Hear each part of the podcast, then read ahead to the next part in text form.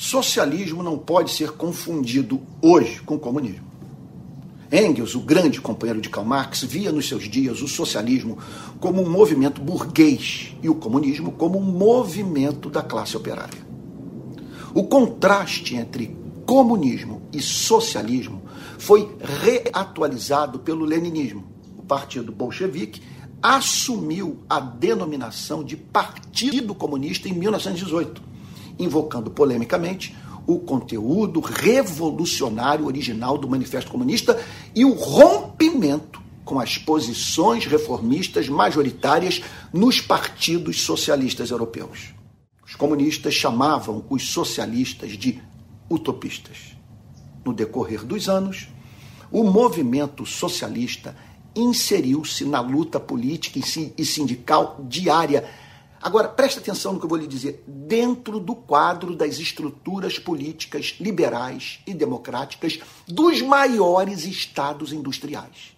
Declara Norberto Bobbio, abre aspas, o socialismo reformista, que avalia o contexto institucional do Estado liberal democrático como o melhor terreno para a afirmação dos objetivos das classes trabalhadoras e que considera implícita ou explicitamente o fim último da abolição da forma mercatória dos produtos do trabalho e do trabalhador, o princípio mais fundamental do socialismo marxista, como uma utopia a ser abandonada, tornou-se alternativa histórica e amplamente preponderante no socialismo ocidental. A cisão do movimento socialista internacional que se seguiu à Revolução Soviética, à medida que o novo Estado ia adquirindo nas décadas de 20 e 30 a sua configuração jurídica, política e econômica definitivas, foi cristalizando o socialismo e o comunismo em duas culturas políticas profundamente diferentes e muitas vezes hostis. As social-democracias contemporâneas são partidos populares que abandonaram a ideia da divisão da sociedade em classes contrapostas e o socialismo como abolição da propriedade privada. Fecha aspas. O socialismo não deve ser visto como necessário ponto de vista cristão sobre a forma mediante a qual a sociedade deve se organizar. Deve haver liberdade entre nós para que pessoas pensem num outro modo de organização social. Contudo, permita-me afirmar que ainda não vi nada mais justo do que a social-democracia europeia.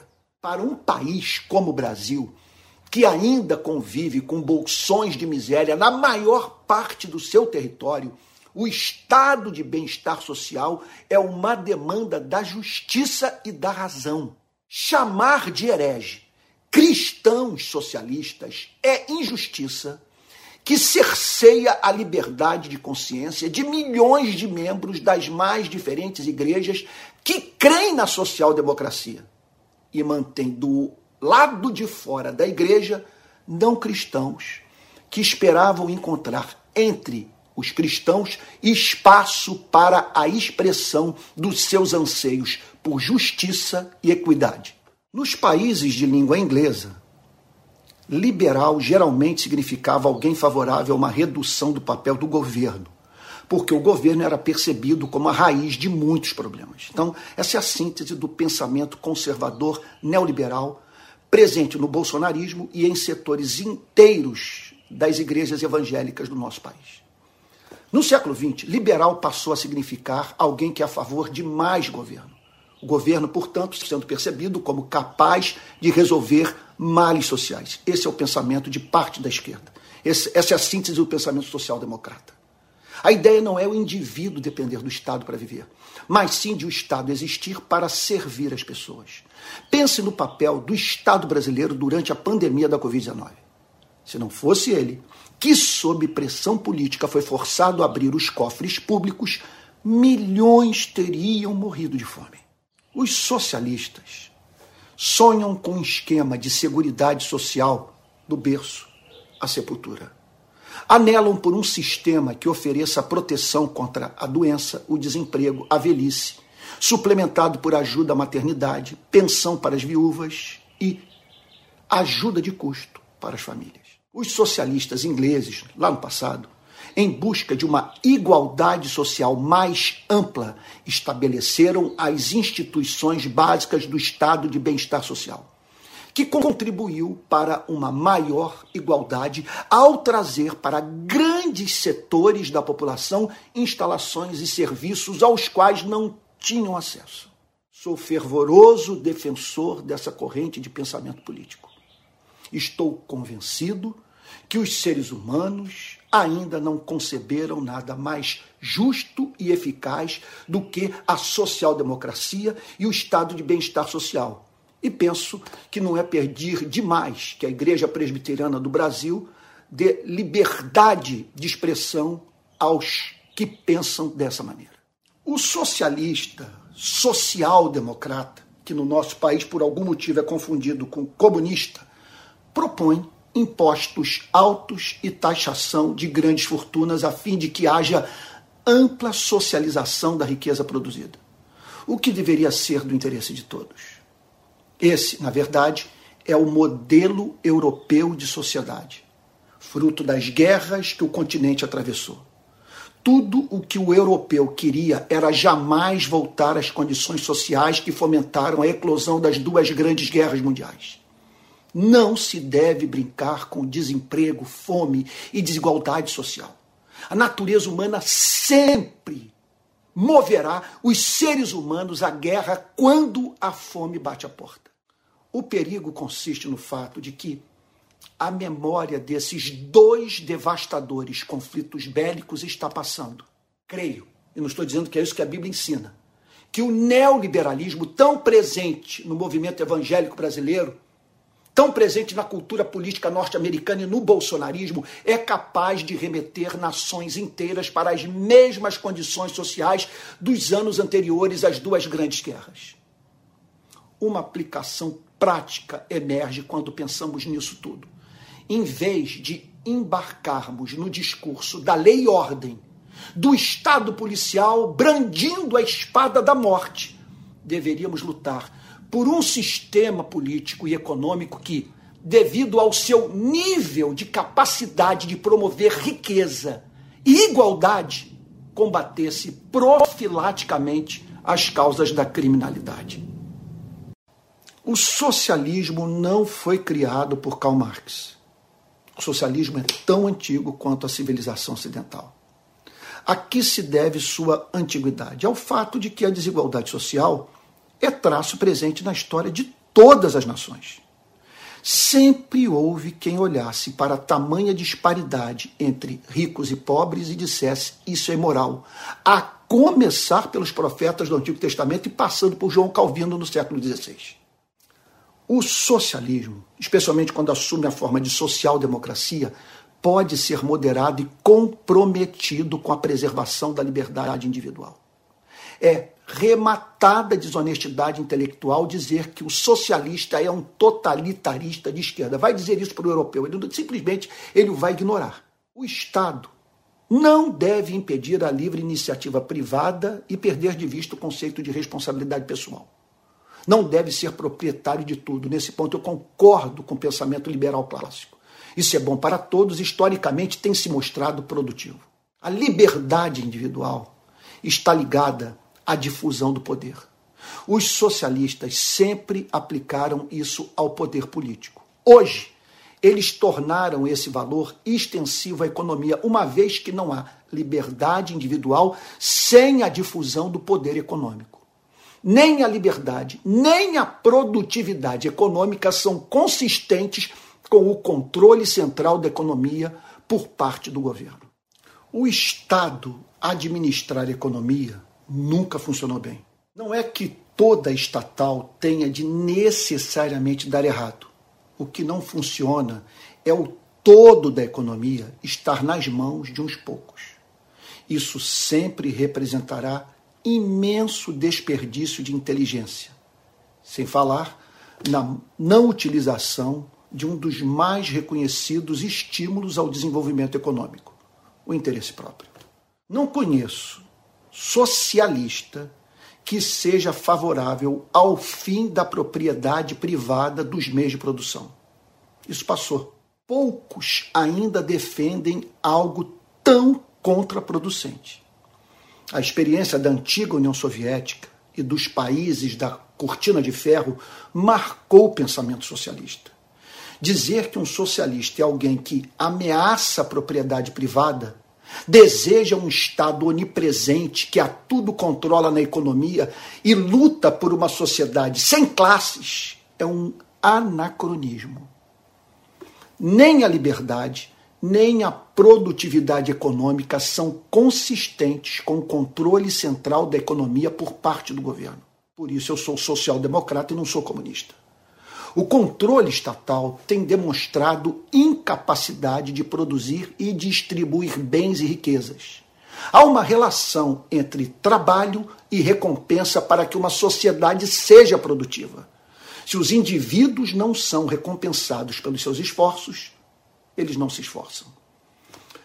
Alguns socialistas postulam um conceito é, do altruísmo humano maior do que o que a humanidade é capaz de vivenciar. Mesmo que a humanidade fosse capaz do altruísmo que setores do socialismo prescrevem, restaria um outro problema o da falta de inteligência de uns poucos para gerir a economia de uma nação inteira.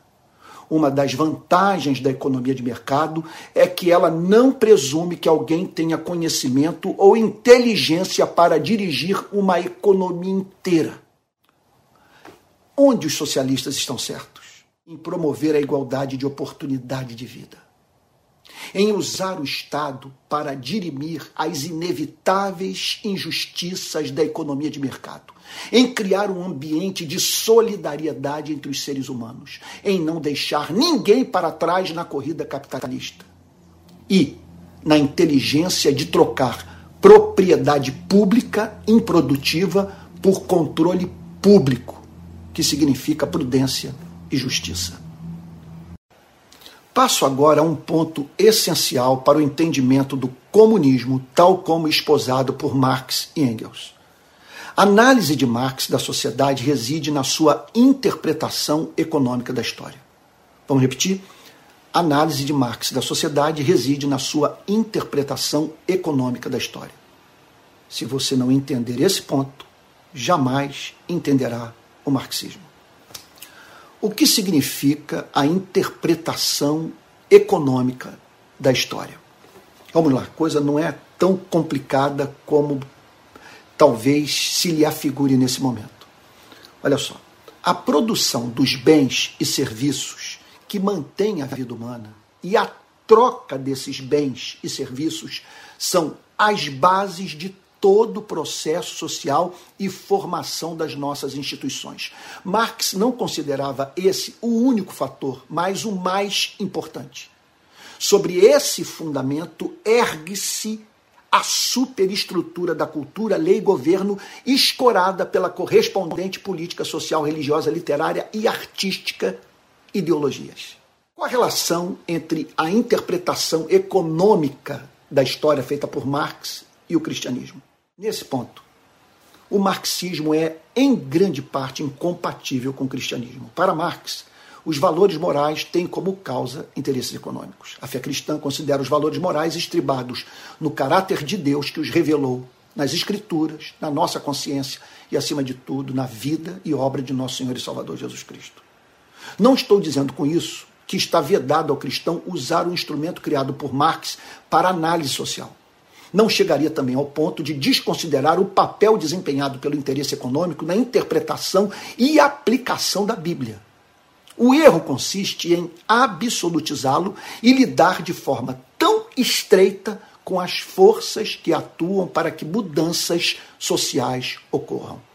Marx declara, abre aspas, não é a consciência dos homens que determina sua existência, mas o contrário, é a sua existência social que determina a sua consciência, fecha aspas. Repito, cristão propalar essa teoria significará sempre ensinar o que solapa a sua própria fé.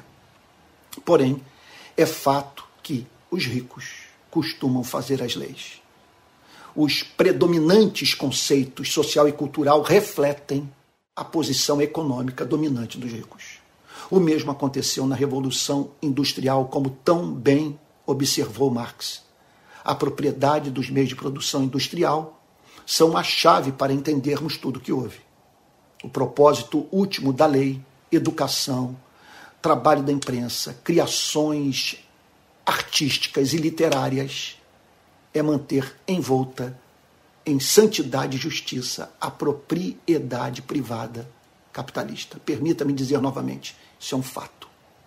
Um problema, uma dificuldade que não torna inalcançável o ideal de uma legislação justa, baseada na santidade da vida humana, em vez de baseada na preservação dos interesses dos donos do capital. Bom, amigo, todos têm de reconhecer que o entendimento da história mudou depois de Marx. A teoria de Marx, entretanto, sofre do mesmo defeito que aflige todas as demais teorias que pretendem servir de interpretação da história: excessiva generalização e simplificação. Nenhum fato exclusivo tem sido predominante no decurso da história. E afirmar qual fator foi o mais importante numa dada situação é algo que requer uma investigação empírica. Antes de Marx, a mudança social era vista como resultado do trabalho de grandes líderes políticos, legisladores e reformadores. Marx rejeitou a tradicional ênfase na força da personalidade como principal agente de importante mudança social e olhou para explicações baseadas em causas econômicas impessoais. Os dois conceitos-chave que ele usava para tratar do tema da mudança social são: primeiro, as forças de produção, segundo, as relações de produção. A colisão entre esses dois é a causa mais profunda da mudança social, segundo Marx.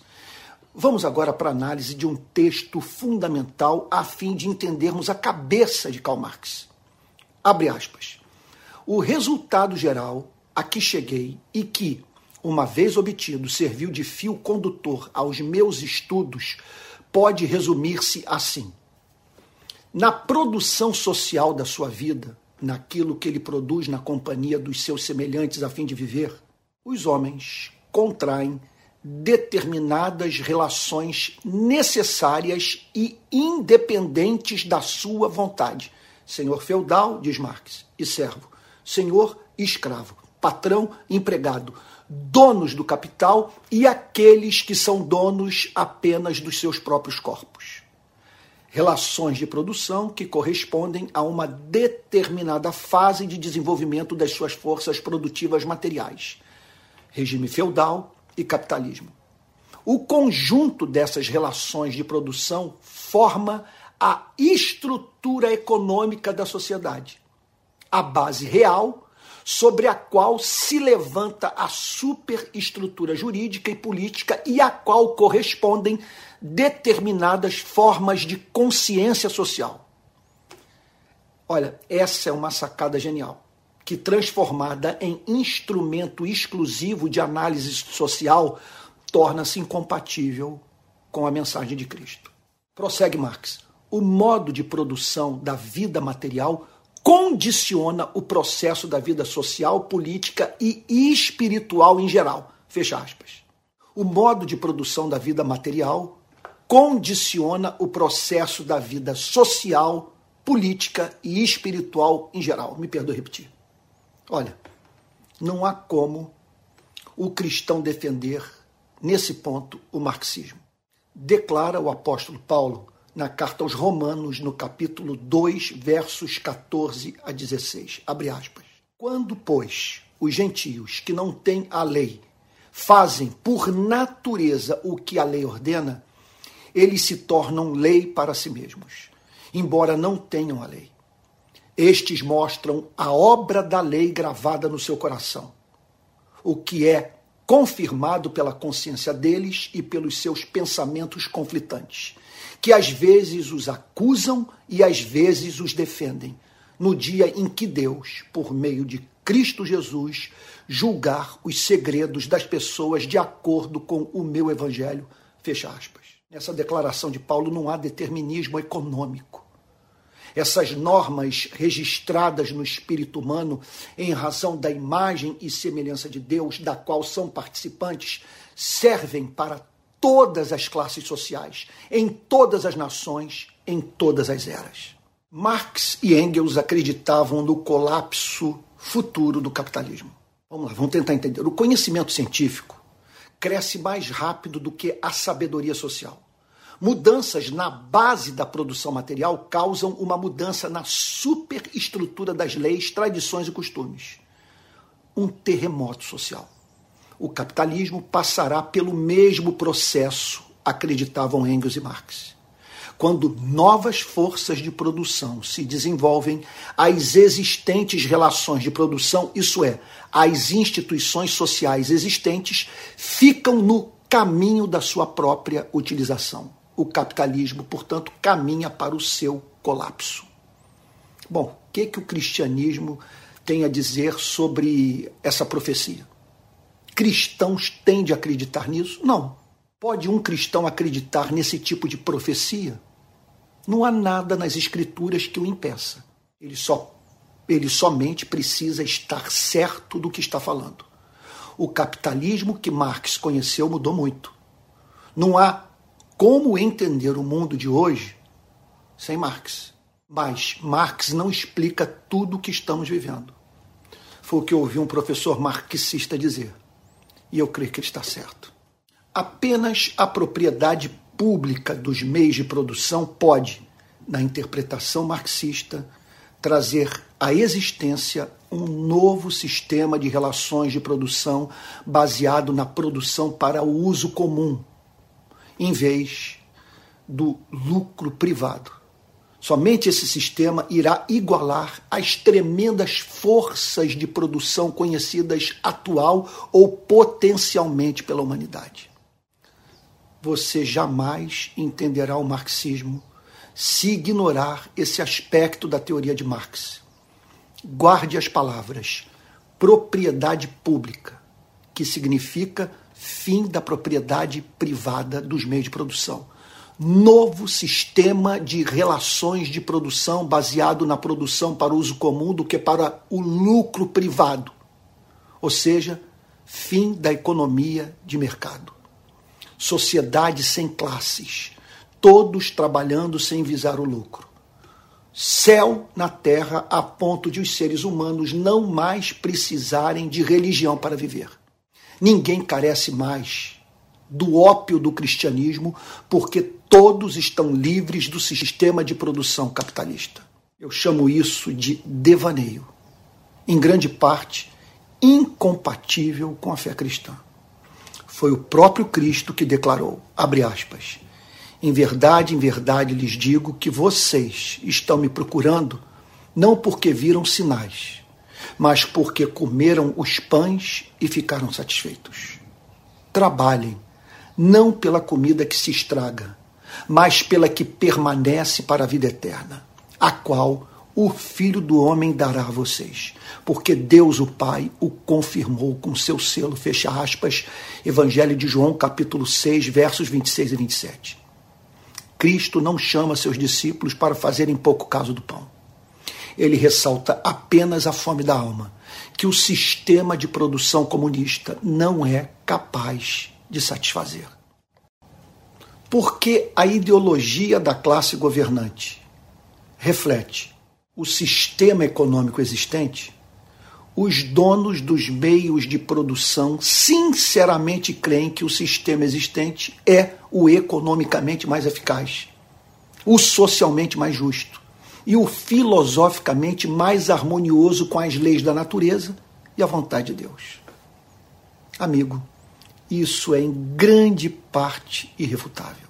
O marxismo faz a psicanálise dos sistemas político-econômicos, uma vez que mostra a realidade que subjaz ao que se percebe na superfície.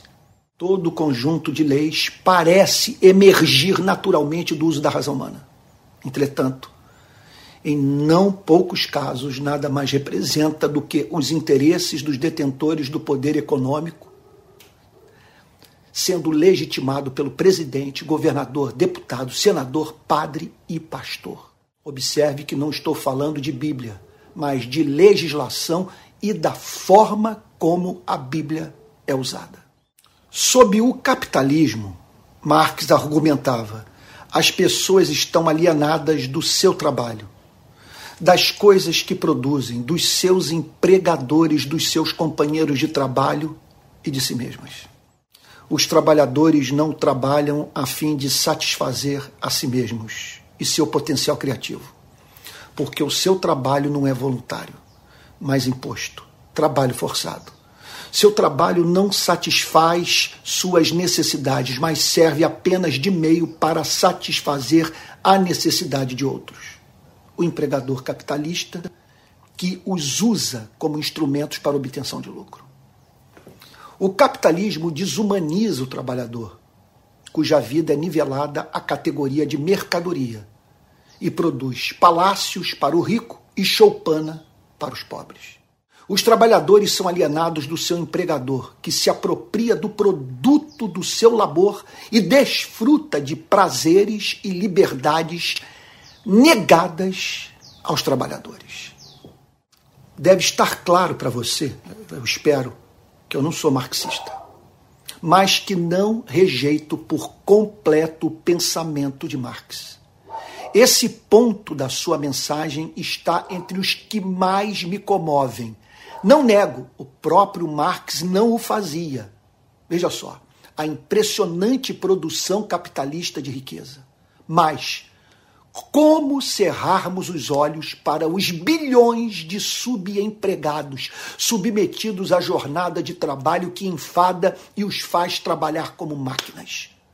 Podemos negar a teoria da mais-valia, mas como negar a pauperização da classe trabalhadora? Como ignorarmos a realidade na qual se encontram número incontável de seres humanos privados de consumir o que produzem? Que balanço podemos fazer do comunismo? Muitos dos seus objetivos e análises sociais deveriam ser defendidos pelos cristãos. Não há motivo para os considerarmos in totum diabólicos. Porém, há elementos no pensamento teórico de Marx e Engels absolutamente incompatíveis com a filosofia cristã de história, os valores do cristianismo e a doutrina cristã sobre a natureza humana.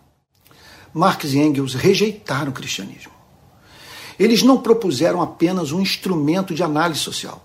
Não se restringiram a revelar as injustiças do sistema capitalista não se concentraram na luta pelos direitos da classe trabalhadora. Eles apresentaram uma visão de mundo dentro da qual, segundo o que eles próprios afirmaram, não cabia o cristianismo. Que contradição. Em muito do que falaram, agiram como profetas, contudo, em completa desconexão com os anseios da própria classe trabalhadora. Esvaziar o céu e fizeram o trabalhador voltar para casa e não poder à mesa orar com seu cônjuge e filhos.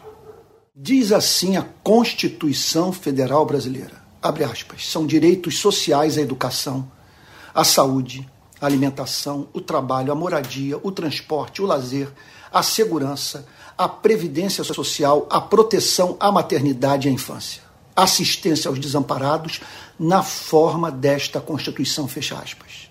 O Estado brasileiro, portanto, é visto como obrigado a prover as condições de vida sem as quais os direitos civis e políticos não fazem o mínimo sentido.